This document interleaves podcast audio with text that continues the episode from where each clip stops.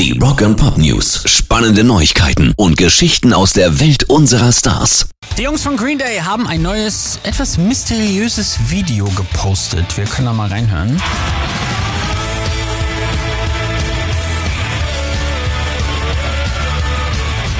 Das war tatsächlich schon alles, sieben Sekunden. Wahrscheinlich haben wir hier schon die ersten Songs von einem neuen möglichen Green Day Album gehört. Auch in diesem Video spielt die Zahl 1972 eine große Rolle. Das ist das Geburtsjahr von allen drei Bandmitgliedern. Die werden also dieses Jahr alle demzufolge, werden Mathe genauso scheiße ist wie ich, 50. Und da spekulieren Fans jetzt natürlich auch auf was ganz Großes, das dieses Jahr von Green Day kommen muss. Wir sind also sehr gespannt.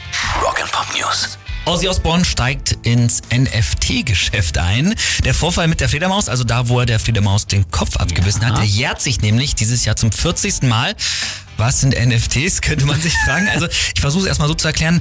Ozzy hat sich überlegt, Mensch, dann verkauf, verkaufe ich einfach mal 7000 kleine computergenerierte Bilder von Fledermäusen. Ja? Ah. Jede sieht ein bisschen anders aus. Ich bin mir sicher, der, Für der Fürst der Finsternis, der weiß auch nicht wirklich, was NFTs sind, aber er weiß auf jeden Fall, die Fans werden das kaufen und das bringt richtig Kohle. Da ist er groß drin.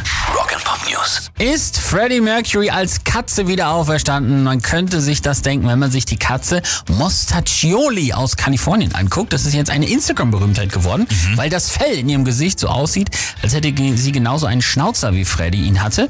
Der hatte ja eben auch eine besondere Vorliebe für Katzen, hat ja auch seine eigenen, das Lied Delilah gewidmet. Delilah.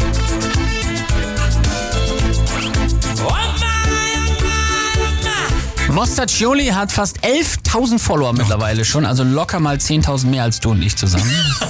könnte schon was dran sein.